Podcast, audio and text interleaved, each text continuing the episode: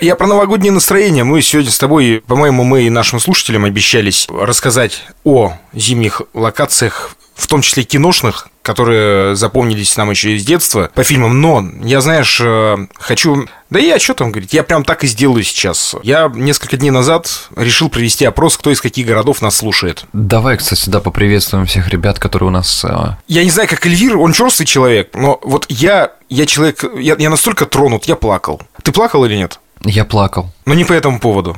Другой был повод просто Хатика пересмотрел. на самом деле нет, слушай, я правда рад, когда посмотрел, сколько вообще, какая география прослушиваний. Это, это очень приятно, ребята, мы очень хотели бы ну, поприветствовать. Я прям хочу пробежаться по городам. Нас слушают в Украине, Одесса. Харьков тоже видел. Ребят, вам привет огромный. Слушай, я так мечтаю в Одессе побывать снова. Я был в 2010 году, я просто влюбился в этот город и тянет, ты понимаешь, сходить в русский театр просто, просто побывать там. Но я тебе более того скажу, у меня здесь а, в Штатах 99,9% друзей – это друзья с Украины.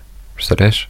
У меня очень мало русских друзей. Так вот вышло, что а, нет их, и поэтому я прям точно могу сказать, ребята, Украина, респект, вы очень душевные, вы очень крутые. Ребята из Москвы, вам тоже привет. Слушают в Подольске, в Подмосковье. В Канаде, в Торонто нас слушают. Эльвир. Угу. Есть ребята, которые слушают э, в Мясе, в Челябинске, э, в Магнитке есть. У нас девочки есть из Магнитки, вам тоже привет. Магнитогорск. Чебоксары слушают. Шупашкар. Шупашкар. Слушай. Ну, ты знаешь, да? Ну, конечно, слушай, у меня друзья живут в Чебоксарах, и, конечно, причем, когда они переехали в Чебоксары, там отстроили только-только по новой французской планировке, это 2001 или в 2000 году, а, отстроили... Евроремонт? Да, вот эти вот э, дома по евро э, французской планировке, и они были в таком районе города, где пивзавод и конфетный завод рядом стоят. И ты вот понимаешь, ты когда идешь на остановку автобусную, ты проходишь сначала конфетный завод, запах реально реально шоколада. А потом ты проходишь э, пивзавод и опьяняющий запах вот этой пивной свободы в 16 лет, когда тебе 16 лет. Это было так вкусно. Кто, ребят, кто из России, кто не пробовал э, шоколад фабрики Аконд, она называется Аконд, Чебоксарская фабрика, их самая фирменная вообще штука, которую я запомнил, я много путешествовал по Волге, это грибы, шоколадные грибочки. Просто бомба! Я тебе клянусь, за нее можно родину продать. Это факт. У нас, я смотрю... Короче, надо поехать в Чебоксары. Твои земляки из Самары есть. О, ну это, конечно, родной город Куйбышев. Волгоград, Волгоград есть. Что еще? Какие города у нас есть? Ну это вот... Слушай, вот ты перечисляешь сейчас из российских городов. У меня такое счастье, что я был почти во всех вот этих городах, которые ты перечислил. Ну слушай, это, это в принципе же как бы вот... Э, ну в, ты был в Челябинске? В Челябе, конечно, конечно. То есть вот э, те города, которые там Самар, ну Самар, понятно, да. Че... Ты как сказал Самара? Самара. Надо говорить не Самара вот это вот вашим Свердловским пренебрежительным акцентом. Самара, это певучий город. Тут, кстати, да, на «Серебряном дожде» пожелали саратовчанам, поздравили с наступающим Новым годом и сказали, пусть ваш прекрасный город никогда не путает с Самарой, уж не знаю, что там у вас за история друг у друга, саратовчане и самарчане. Кстати, как... Не, ну мы, мы соседи, слушай. Э, сар... Мы-то вас самаритяне всегда называли, как правильно? Самаритяне, угу. Ну мы самарцы, слушай, мы самарцы, конечно. Мы же не жители города Архангельска, которых называют архангелогородцы. Архангелогородцы? Ты не знал? Это абсолютно точно. Да, да, да, ты можешь прочитать, прочитать это известный факт. Мой город лесной, и когда-то он назывался Свердловск 45, и настал момент, э, когда его нужно было переименовывать в более такое, ну, человеческое название, что ли, да. А мы находимся рядом с Нижней Турой, и были разные варианты, и в том числе хотели назвать э, город лесной Притурьем. Как ты думаешь, как бы называли людей, которые там живут? Притурки? Я, ну, в целом, Тимофей, иногда, иногда, чисто с любовью, вот, я тебя готов иногда так, чисто с любовью, знаешь. Кажется, что надо было именно так назвать, да? А, кстати, блин, меня знаешь, что поражает? Люди же многие не знают, э, кто начал слушать нас не с самого начала. Я Тимофей в жизни не видел ни разу вживую, как и он меня. Ну да, да. Он мне написал в Тиндере, я помню, вот, и как-то понеслась. Как это, как это называется у вас, у молодых? Э, вирт? Вирт? Нет? Пусть будет вирт, ладно, я, я боюсь... А, вебкам, вебкам. Я, да, я, бо, я боюсь с тобой спорить, хрен знает, что ты подразумеваешь под этим, поэтому пусть будет вирт, ладно. И причем, что самое интересное, у нас есть общие друзья даже с тобой. Ты знаешь, э, не знаю, радоваться этому или нет. В тусовке ведущих. Слушай, мы сейчас, я не знаю, как мы это резать будем, потому что сколько городов вообще жесть. Казань, Казань, Минск, Беларусь, Турция, Анталия, э, Тольятти, кстати, Тольятти. Торонто, Канада. Сургут, да, про Торонто говорил. Э, Висбаден, ФРГ. Тюмень, Маунтин Вью, США. Мне интересно, что нас слушают в США. Мне очень приятно, на самом деле, будет и увидеться с ребятами из Mountain View. С удовольствием. Слава, вот я смотрю, да. Сент-Луис, Миссури. Э, Сент-Луис, Ростов-на-Дону. Какие близкие города. Сент-Луис Ростов-на-Дону, как это звучит. Калгари, ребята, Калгари. Спасибо большое, что слушаете. Набережные Челны. Екатеринбург мой родной есть. Угу. Живе Беларусь, Минск. Да, Минск, Нижний Новгород. С ума сойти, ребят. Тверь. Уверен, что это не все. Конечно, не все. Это те, кто нас отписался в группе, учитывая, что у нас ну, уже, слава богу, ну, не такое маленькое количество подписчиков на Яндексе и на других еще площадках, если суммировать, то, я думаю, география куда шире. А это вот ребятки, которые с нами постоянно общаются в Телеграме, и вы туда заглядываете, будем рады, будем рады подискутировать и вообще на, на любые вопросы ответить, как иногда материал туда заливаем какие-нибудь. Я сегодня, кстати, после нашего записи подкаста хочу залить туда, и вы увидите уже, когда будет вы, подкаст выпущен. Я снял рождественский а, район в Бруклине, он называется Тайкер Хайтс, плавно переходя к теме. А вот давай-ка с него и начнем говорить. Что за район? Смотри, он находится в Бруклине, он находится буквально в 15 минутах от меня. Это такой глубокий-глубокий Бруклин, не тот, который себе представляют люди. И это район с частными домами, то есть там нет каких-то много, многоэтажных э, застроек. И с 80-х годов началась традиция постепенно-постепенно украшать дома к Рождеству. И тогда, когда концентрация достигла такой довольно весомой и заметной нарастала, начали средства массовой информации массово писать об этом районе, и потихоньку-потихоньку туда стали приезжать сначала местные жители, потом туристы наведываться. И сейчас Дайкер Хайтс в период с окончания Дня Благодарения и вот до 1 января в среднем, то есть он просто горит весь, он весь в огнях. Новогодняя гирлянда, короче, сплошная. Старина, там люди тратят от тысячи до 25 тысяч долларов на украшение домов понимаешь? То есть там есть и зажиточные дома, конечно, а есть и те дома, которые просто выглядят очень хорошо и очень красивые дома, и им на дизайнерские компании предлагают сделать как бы по бартеру за рекламу вот такие вещи. И там есть один из самых красивых домов, который каждый год украшает одна дизайнерская компания, и это выглядит вот честно что-то близкое у меня по ощущению к дому Макалистеров в один дом. А ты смотришь и думаешь, насколько не вычурно, аккуратненько. А некоторые просто скупают весь вот, знаешь, рождественские магазины ставят и щелкунчиков больших, и каких-то оловянных солдатиков, и обязательно а, будет а, инсталляция инсталляция с волхвами и э, колыбелью Иисуса. И знаешь, вот так интересно, я смотрю на людей, которые ходят и гуляют, а эти колыбельки Иисуса и вот эта инсталляция с волхвами, да, всегда почти возле каждого дома есть большая, либо маленькая, это неважно. И люди такие спрашивают везде, подожди, а где Иисус, где Иисус? Я говорю, так в Рождество же его кладут, вот. Самое ужасное, что я слышал, запикай это, пожалуйста, потому что стояли русские ребята, пожалуйста, умоляю тебя, за... Клево. Нет, нет, нет. Я услышал такую фразу, такую фразу, которую я никогда в жизни не слышал. Они стоят, и там типа два мужика, он такой, Валер, глянь, Иисусик спидели. И когда я это услышал, я чуть не хрюкнул от смеха просто. Я тебя умоляю, чтобы не оскорбить чувство верующих, запикает. Ну просто это не из моих уст фраза. И потом я к ним подошел и объяснил, да нет, его даже не клали туда. И так прикольно, проходит Рождество, и все выходят из домов, и вот туда вот кладут на маленькую-маленькую фигурку Иисуса. И они не знали, что только в вертепе он появляется. Вот я слово вертеп забыл, да. То есть здесь так. Слушай, а очень интересно. Я вот э, как-то никогда не обращал внимания, э, появляется он в вертепе, ну, вертеп вот как раз вот эта инсталляция в, в Рождество или нет. Я не знаю, вот в том все дело, что я не обращал внимания здесь у нас в России на это. Появляется ли он именно в Рождество, или все-таки у нас вообще на самом деле, на мой взгляд, все-таки мы, как я сейчас скажу свое мнение, да, мы живем немножко по неправильному календарю, если уж говорить о православной там идее. В этом смысле э, западные страны, Европа, да, они живут как раз-таки, как по мне лично, правильно, потому что по-хорошему у них заканчивается пост 25 декабря, и они спокойно могут разговеться, потому что идет же достаточно серьезный рождественский пост, и нельзя вообще ничего сделать делать. А у нас вся страна хе-хей, начинает с 27 числа гулеванить. Э, и, по сути, в самый пост до 7 января мы совершаем все, те, все те грехи, которые совершать-то нельзя. Я сейчас не хочу при призвать нас вернуться к империи и к царской России, но именно в царской России 25 декабря точно так же. Тимофей, по твоим горящим глазам я смотрю, ты прелюбодействовал, если честно. Вот судя по тому, как, как ты смотришь, прям вот видно, что в тот Новый год, знаешь, все, что бывает в 2020 2021 остается в 2021. Ну хорошо, ладно. В общем, мы жили по правильному календарю. 25 декабря отмечали Рождество, спокойно... Вы кто, скифы?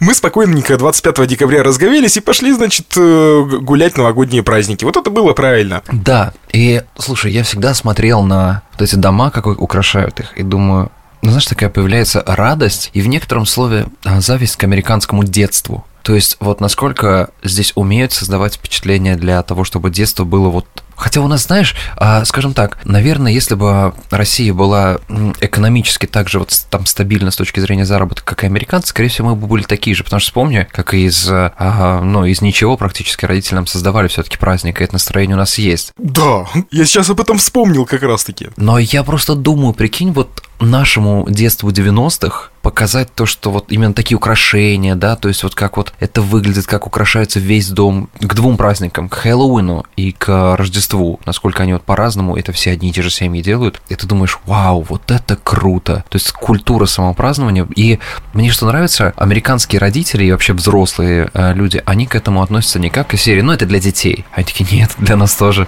типа для нас это тоже, мы тоже с этого кайфуем, мы тоже хотим также радоваться этому всему. Это, ты знаешь, я бы даже сказал, наверное, это не просто, ну, то есть из разряда не просто повесить гирлянды или там не просто э, украсить ради того, чтобы украсить, потому что так надо, а это ощущение вот из разряда, как по мне лично, это мое мнение, да, я это так себе вижу, это ощущение, что ты как бы хорошо поработал, ты точно так же должен эмоционально хорошо отдохнуть, ты должен создать себе этот праздник, заставить, может быть, себя где-то, да, но сделать это так, чтобы тебе, как вот бывает не очень хорошо, так же стало настолько же очень хорошо от того, что ты это видишь. Здесь есть такая одна смежная мысль, знаешь, что американцы пытаются сохранить эту детскость в себе, ну вот, на как можно дольше, и поэтому очень часто это списывают на какое-то лицемерие американцев, а по сути это вот идет из таких вот глубоких-глубоких вещей, да, из детства самого, которое продолжается, когда они, например, увидят тебя и там захотят сделать комплимент, это будет выглядеть очень странно по нашим меркам, они прям будут такие, вау, you look so beautiful, вау, и ты думаешь, ну, сначала, ну, это, это, этой экспрессии у нас нет вот такой, то есть, да, а они, начиная вот с того, что вот по сути, да, район Дайкер Хайтс, да, ну вот для кого это? Они делают для себя, а туда приезжают толпы, толпы, толпы туристов, и все фотографируют. То есть, по сути, немного, даже, даже не немного, а сильно нарушая личное пространство и покой в этих домах. Но люди, которые там живут, мы на год назад снимали программу с Андреем Бедняковым, он делал как раз-таки такой послековидный Нью-Йорк, и мы съездили в Дайкер Хайтс, мы брали интервью у людей, которые это делают уже годами. Они с такой гордостью выходят к людям, фотографируются с ними, дают интервью прессе. И раньше ходил миф, это этот миф про, про этот район, что человек, который по какому-то там конкурсу выиграл как самый там крутой дом, да, как самый хорошо украшенный дом, он на год освобождается от э, выплат за электричество. Ну, вот такой вот миф ходил. А ребята опровергли это, сказали, что хорошая байка, говорит, было бы круто, но мы, говорит, за один Новый год а, вот этими люминесцентными всякими вот такими штуками а, сжигаем электричество ровно столько, сколько потом год и платим. Ну, хотя там большинство, слава богу, сейчас светодиодное, но выглядит безумно красиво, и ты думаешь, сколько труда люди, если это делали сами, не при помощи компании, да, они вложили в это. Они делали это всей семьей, они все это подключали, выносили. У них как минимум это где-то хранится, вот я о чем подумал. Я потом пришлю фотографии с того года. Самый загруженный дом, который я видел вот именно по э, декорации. Там в этом доме просто представь, я насчитал, по-моему, около 40 в человеческий рост э, солдатиков. То есть, и я думаю, это где-то хранить надо. То есть, если они не в доме, то, соответственно, где-то сторож отдельный. То есть, такая вот... И они за это еще платят. То есть капец. Я про это и хотел сказать, да, если ты в частном доме живешь, у тебя там, возможно, есть какой-то цоколь, либо наоборот, наверху это можешь хранить. Они каждый год обновляют эти украшения или из года в год там плюс-минус появляются, ну, примерно одни и те же декорации? И то, и другое, правда. То есть, знаешь... Ну, я тоже думаю, что по-разному, да, да. Конечно, и то, и другое, но те, которые, вот, например, я видел в том году, а, самые-самые красивые дома, они выбесили практически то же самое, что и было годом ранее. Вот, то есть я погулял и оценил мои такие фавориты которым я всегда хожу посмотреть. Почти та же самая композиция, то есть один в один. Я вспомнил наше детство, и э, мы-то, видишь, спасались как могли, и наши родители, естественно. Я помню, а, ты сейчас про инсталляции заговорил, я помню лично в своем городе, мы сейчас плавно подойдем вот в этом смысле как раз-таки кинематографу. Я почему-то помню, как меня везла мама на санках предновогоднее вот это время, мне там, ну я не знаю, ну года 4, наверное, я прям реально это хорошо помню. И наша городская администрация, тогда это называлось горсовет, он полностью ушит лампочками, но эти лампочки, они, естественно, никакие там, не дай бог, не светодиодные, не, не, не что-то подобное, они просто обычные 220, и они, блин, выкрашены разными цветами краски. Понимаешь, то есть все эти, это же огромное, я вот сейчас это просто сейчас, сию секунду оцениваю, это же тоже колоссальный труд для тех, кто это делал. То есть, условно, там тысяча лампочек большую администрацию украшает, и каждую, блин, лампочку надо было покрасить в синий, зеленый, красный. Это, во-первых, сколько литров краски, сколько сил надо было потратить на это. И вот возвращаясь к кинематографу, конечно, я, ты знаешь, честно скажу, я не воспитан американским кинематографом. Но, естественно, там, условно, там, хитовые, топовые фильмы, э, конечно, в детстве я смотрел тот же самый «Один дома», и сейчас только, ты знаешь, когда я его пересматриваю, я вижу многие вещи, на которые я не обратил внимания тогда и не обращал вот до, до какого-то определенного возраста. Сейчас больше смотришь на стилистику, быт и все такое? Да, в том числе и на то, и на, на менталитет. Давай сначала поговорим о том, что семья Макалистеров – это очень зажиточная семья по американским меркам. Да, я только сейчас это понял на самом деле. Да, и многие такие думают, это американцы. Нет, это зажиточные американцы. Если, например, сейчас посмотреть даже на их дом, а, который находится в городе Венетка, недалеко от Чикаго, и их дом последний раз был выставлен за за две с половиной миллиона долларов. Два пятьсот стоил дом, и, ну, как бы это далеко не дешево по меркам частной местности, то есть в, в Чикаго. То есть даже в те времена. И даже, знаешь, вот по тому факту, что он смог вывести всю семью, огромную семью в Париж, а для американцев билеты до Парижа и обратно стоят намного дороже, чем для россиян из России, там, из Москвы до Парижа. Вот, то есть, образно говоря, там я всегда билеты из Самары в Нью-Йорк покупал туда-обратно за, ну, долларов 350, наверное, да? О, не вру, 400-400 долларов где-то так. Короче, 30 тысяч рублей где-то у меня выходило, 30-35. То для американцев туда-обратно стоит 850 минимум. То есть, представляешь? Да, вот это меня и поразило. А он всю семью вывез, и причем еще и вывез дядю. Дядю с его семьей вывез, то есть брата. Всю семью. Не забывай, что там был хороший отель, трансфер и все остальное. Это очень, очень зажиточная семья, это надо понимать. Сколько денег во второй части потратил... Э, как его, господи? Кевин. Кевин, да. Сколько денег он потратил с папиной карточки? Настолько, сколько я бы хотел потратить в этот Новый год, тоже в отеле Плаза.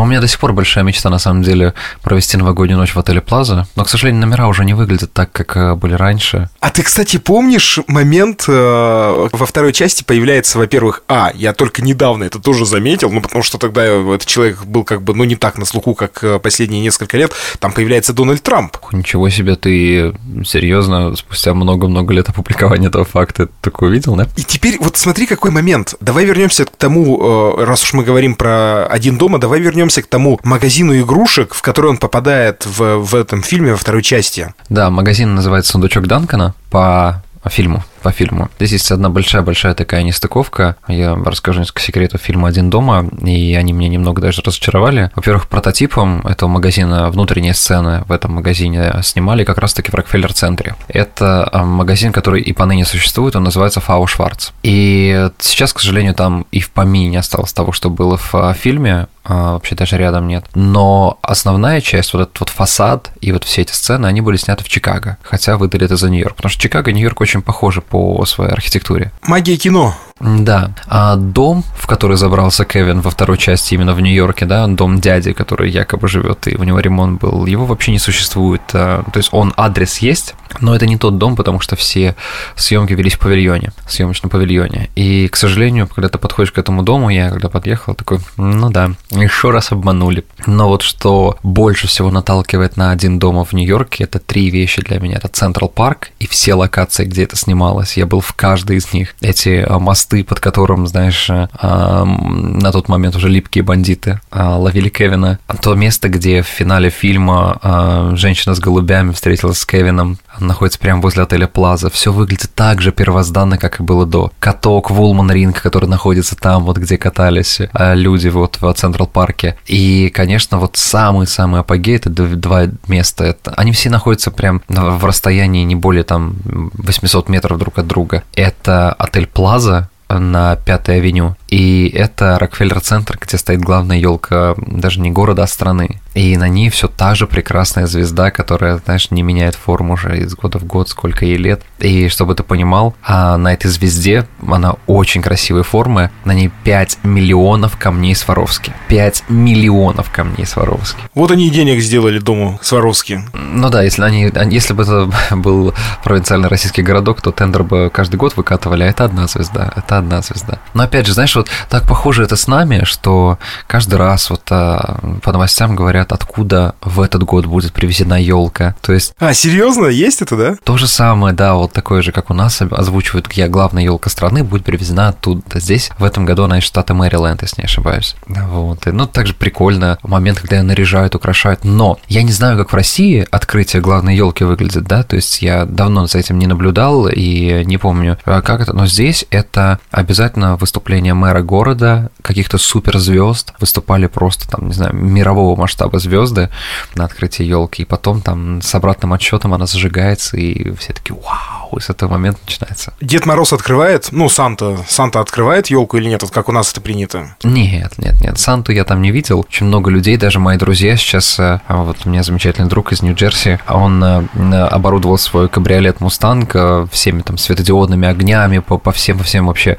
и диски, снизу. И вот недавно, и мы, наверное, еще будем продолжать кататься, они закупили костюмы, шикарный костюм Гринча, который похищает Рождество, и костюм Санты. Они а, в машину положили шикарную елку, ее подключили еще к питанию, то есть вся гирлянда на ней горит. Вот, и мы хотим кататься по городу и просто развлекать людей. Они первый раз это делали, это было так красиво, люди так реагировали, они просто, знаешь, кидались такие, вау, там фотографировались. Такая мелочь, но так люди все э, развлекают друг друга, мне это очень нравится. Ты сказал про женщину, которая стояла в парке и вот разговаривала, да, с Кевином. Там вообще, на самом деле, и в первой и второй части очень много таких монологов, которые ты переоцениваешь с возрастом. Ну, это как и «Маленький принц» э, э, Экзюпери, понимаешь? Вот ты читаешь, многие вещи надо пересматривать и перечитывать с годами, потому что в детстве это кажется банальной сказочкой, а через время ты такой понимаешь, что вау, вот я огромный фанат «Маленького принца», через время, и я думаю, а зачем нам давали читать его в детстве? Мы же его вообще не так понимали. Надо перечитывать обязательно. И вот эта женщина, мне казалось, э, когда я был маленьким, ну, то есть, когда я смотрел этот фильм, э, она мне казалась, конечно, у нее такое еще одеяние, то есть, она вызывала ощущение пожилой дамы, а сейчас, конечно, может быть, уже с высоты своего возраста, мне завтра 30... Сейчас эта девушка даже очень ничего, да, Тимофей после винишка. В целом, как бы, женщина с прицепом. Мне завтра исполняется 36, мне завтра 36, и у меня все впереди, как Дима Брикоткин, Дима Брикоткин пел. Завтра 23 мне 36, и, конечно, вот с высоты моего возраста она не такая уж и старая, в общем. Я на нее смотрю. Ты правильно подметил. Тимофей, не те вещи мы хотели раскрыть о фильмах. Я думал, ты про какую-то философскую мысль, а ты про то, что, оказывается, эта женщина с голубями не такая уж и кисуля. Боже мой, а что за пик, что за анаконда здесь стоит? Уф! Да, ломаем детские мечты. Я хотел спросить про Санту. Вот у нас, конечно, есть образ Деда Мороза там из Великого Устюга, и каждый раз ты, каждый Новый год, э, ну, это такой культ Деда Мороза, да? Есть ли такой же культ э, Санты в США, и, ну, использует ли этот персонаж там на открытии елок, то, о чем ты говорил сейчас, да? Скорее, знаешь, что я заметил, как это и было в фильмах?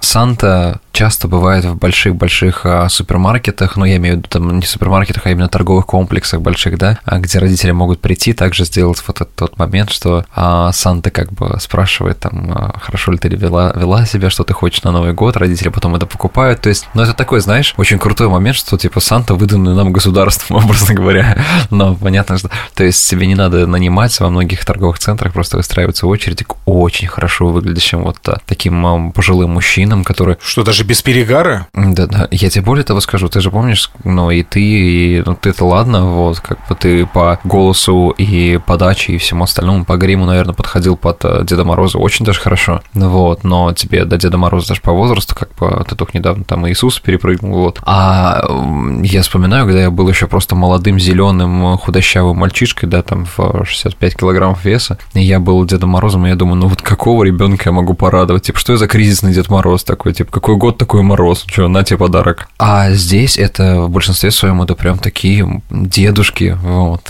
Фактурные, в общем, персонажи. Фа- очень фактурные, да, то есть их не так сложно загримировать, и видно, что это вот дедушка. Теперь наш, вопро- наш ответ из России. Я-то человек э, из около театральной сферы и несколько лет играл в театре, и очень много кого знаю в этой Екатеринбургской тусовке, и, конечно, этих баек про Дедов Морозов и про то, как это происходит, да и сам с этим сталкивался в э, новогодние праздники, когда, естественно, ты празднуешь... Ты ездил по квартирам? Было время, было время, я сейчас отказался. Домушник?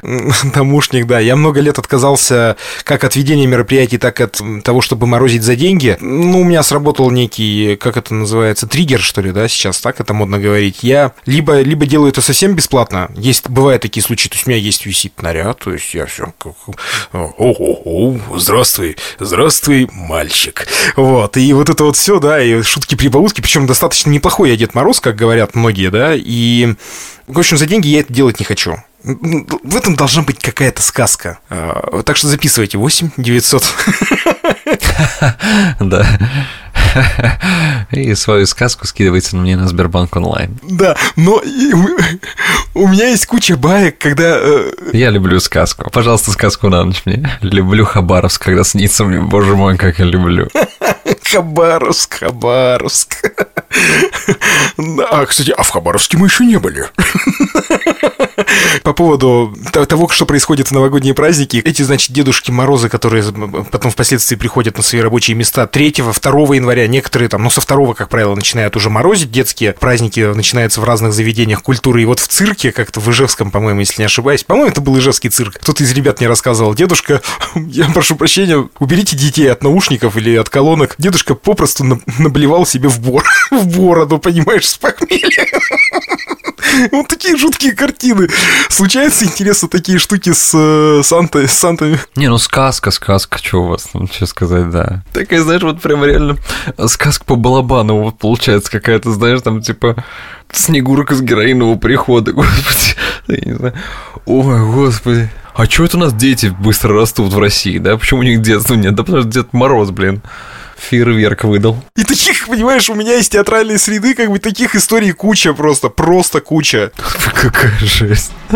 Я однажды, э, был у меня период, я вел э, хорошую элитную школу в э, пригороде Екатеринбурга, за Березовским, если вдруг кто-то нас слушает из Березы, есть такой поселок Старопышминск. И там, в общем, сделали хорошую элитную школу на базе поселковой и совместили обучение детей из элитных семей с ребятами поселка. Отличная вообще, кстати, форма школьная. Но в том смысле, что очень круто было сделано. Никаких претензий там, все, все было в порядке. Я позвал артистов провести Новый год. Я им еще сказал, ребят, у меня шикарный костюм есть, Мороза, Снегурка, Снегурки, говорю, я с собой его беру или нет? Я был организатором этого мероприятия. На что артисты мне сказали, слушай, да не, у нас все в порядке, у нас как бы все заряжено. Всегда, если у вас есть что-то, что вы можете обеспечить, лучше возьмите это с собой, это личный совет от меня. И никогда не доверяйте артистам, они негодяи.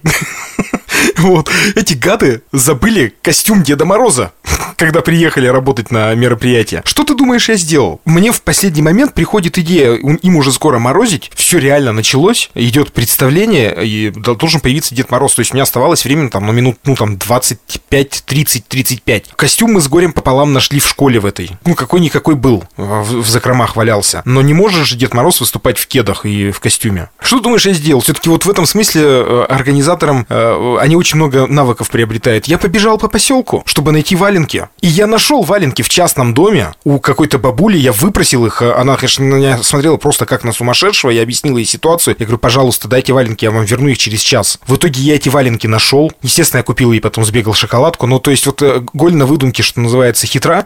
Это просто такой наш ответ вашим причесанным, прилизанным и слишком фактурным Санта-Клаусом. Ответ принят. А теперь правильный ответ. Да ну нет, но все опять же идет, вот знаешь, я говорю, мы, э, мы россияне, это культура импровизации в таких условиях жизни. То есть, э, вот не зря говорят, голь на выдумке хитра. Мы этим живем. И э, это не хорошо, не плохо, это просто наша данность. А вот как получилось, так и пытались изыскать счастье и красоту. Вот, поэтому сравнивать эти там, страны, Россию, США в этом плане интересно, но не объективно. То есть разные реалии. И, знаешь, я безумно счастлив своим Новым годам, и здесь, к сожалению, я этого не ощущаю. Надо не забывать, когда мы говорим про Санта-Клауса, про а, елку, это все Рождество. Про Новый год мы здесь забываем вообще. Новогодний праздник здесь как таковой, ну, Окей, чек-ин. Запомнили, что сейчас наступает Новый год. Немного маленьких-маленьких празднеств, но это не культ. Мы же все готовимся к Новому году. И от этого здесь вот а, благодаря друзьям, именно комьюнити из наших союзных государств мы все-таки отмечаем Новый год. Но у меня в этот Новый год большая-большая такая а, идея или план э, из-за того, что мне очень сильно хочется, знаешь, так уединиться и сделать этот праздник чисто для себя. Для меня это никогда не являлось какой-то такой страшной мыслью, учитывая, что 14 лет подряд не встречал Новый год дома, потому что я работал. Я каждую новогоднюю ночь работал и вел мероприятия. И я подумал, что я очень хочу проделать путь МакАлистера в новогоднюю ночь и встретить ее возле елки там. В Париже.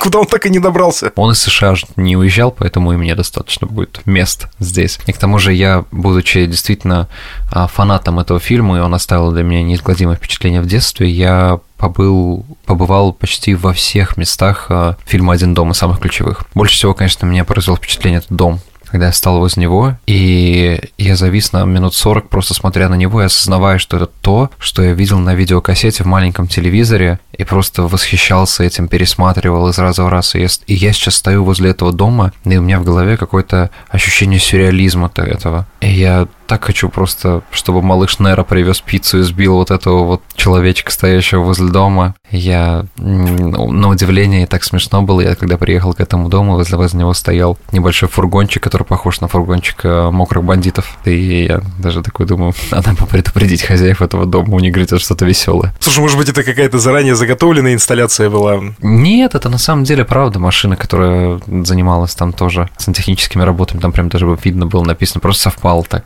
мой приезд. И ну, это удивительно, это удивительное ощущение. И, честно, я безумно скучаю по этим новым годам в детстве, то, чего не вернуть уже. Вот, это вот... Ты сейчас, э, как это, ты э, заворачиваешь болтяру в КВН, знаешь, когда все было весело-весело, а сейчас вдруг стало так грустно от этого. Да, да нет, нет, ты знаешь, оно это, это очень ламповое чувство, оно остается всегда в детстве. Даже вот Э, скажем так, наши дети будут чувствовать то же самое, я уверен, вот, и чувствуют, потому что я всегда говорю спасибо нашим родителям за наше теплое, уютное, пусть и не богатое детство. Это правда было круто. Да. А 31 декабря все-таки, э, э, ну, я теперь уже из наших разговоров все-таки понимаю, и мне пока это трудно принять в себе, да. 31 декабря, я так понимаю, не так празднуют в США, как, э, собственно, Рождество. Вообще несравнимо. Даже вот можешь не, не вешать на, на весы эти два, два праздника. То есть первое число и 31 это, да, естественно, очень много, потому что здесь же много иммигрантов из Европы, из, я имею в виду, из Восточной Европы, которым все-таки ближе Новый Новый год, чем католическое Рождество. А большинство людей это, да, это Рождество, это подготовка к Рождеству, там везде открытки не Happy New Year, а там в первую очередь Merry Christmas and Happy New Year. Это всегда идет вторым каким-то таким звеном. Для них это просто отсчет. Что ставят на стол обычно в Новый год? Ну, в Рождество в данном случае. Ну, во-первых, надо знать, что американцы не заваливают свой стол, как это делаем мы. Несколько тарелок э, блюд с селедкой под шубой ты не встретишь. Ты знаешь, вот это, опять же, у нас же такая традиция, что мы должны должны все вот просто вот это на Новый год, это к Новому году. Мы так к этому готовились, мы там, знаешь, продуктами закупались, и этот вот новогодний стол, ты потом о нем весь год мечтаешь, то есть, что это такое было, что за вот апогей. А для американцев нет, это очень размеренный Новый год, например, в том году мы встречали а, Новый год с нашим а, другом американцем, он нас пригласил, и это было буквально там два курса блюд каких-нибудь, да, очень там вкусно приготовленных, это было прям настолько лаконично накрыт стол, там не было ничего завалено, это было вот как, знаешь, как ресторанная подача, аккуратненько так вот, ну, но прям вот огромного количества. Ну это же, ну это же скучно. Я тоже так думаю, конечно, потому что я привык к тому, что ты потом, ну как бы, понимаешь? Трехдневное оливье, что может быть вкуснее, скажи мне? Цель Нового года это же гастрит, но все это знают, вот, как бы, да. Гастрит, ожирение, да, изжога. Это, на, это, это наша традиция. Один раз в год нужно умереть от, от количества еды. Как же манты, которые нужно есть еще там, не знаю, там 4 дня подряд. Вот. И когда у тебя заканчивается еда, ты просто звонишь звонишь маме, она говорит, так у меня еще много чего приезжает. И это надо признать и принять, и научить этому американцев. Заходи, там на балконе мороженое лежат. Слушай, ну, подожди, во-первых, э, вот ты про манты сказал, и сказал, э, я тоже вспомнил про пельмени, это же тоже семейная традиция сесть и всей семьей лепить пельмени. Ну, часто встречающаяся, скажем так. У меня бабушка, у меня вот сейчас сын старший, знает, он хотя бабушку не застал, она, ну, то есть у меня была жена беременна, когда бабушка не стала. Он знает, по моим рассказам, что бабушка могла налепить 30 пельменей за 30 секунд. То есть по одному пельменю. Серьезно? Ну, конечно, я не украсил немножко, но тем не менее, то есть сам понимаешь. Ну, секунды в минуту просто, да? Нет, бабушка у меня была в этом смысле, конечно, реально как машина-автомат. И у нее реально, вот мое детство, это заваленный пельменями балкон, начиная с 23 декабря, с моего дня рождения. Потому что она сначала готовила на день рождения, потом все это потихонечку подъедалось, и потом новая стадия и новая партия пельменей на, на балконе мороженых под Новый год, естественно. Ну, опять же, слушай, от семьи к семье, потому что э, американцы тоже любят э, поесть, но просто, знаешь, э, это тоже жирненько, это тоже много, это тоже... Вот если мы берем, например, не какие-то городские, да, вот такие моменты, как Нью-Йорк, а если берем вот большую часть Соединенных Штатов, какие-то такие на более глубинные штаты, конечно, приезжая туда, ты увидишь огромное количество там, знаешь, блюд из а, рыбы, свинины, там а, салаты, зелень, там а, очень много используется бобовые, как всегда, каких-то таких специфических блюд обязательно, знаешь, это а, такой вот пирог будет, то есть это не торт, а именно пирог. И то есть их блюда отличаются от наших, но это, знаешь, очень понятная русскому человеку кухня. Пусть она не традиционная для нас, но она будет очень вкусная нам. То есть это не какое-то, знаешь, азиатская такая экзотика. Это абсолютно понятная кухня, такая, я бы сказал, широкого употребления. И, естественно, там она будет тоже так же калорийная. Но пока в моей практике специфика Нового года была такая а-ля карт, если прям уж модным словом назвать. Классического оливье они не готовят. Мы его привозили с собой, да. Даже я бы так сказал, не то чтобы оливье, а вот именно зимний салат, как у нас это называется, с колбаской. А, нет, нет, нет, увы, нет. Но такое всегда можно найти в районах, где живет наш брат.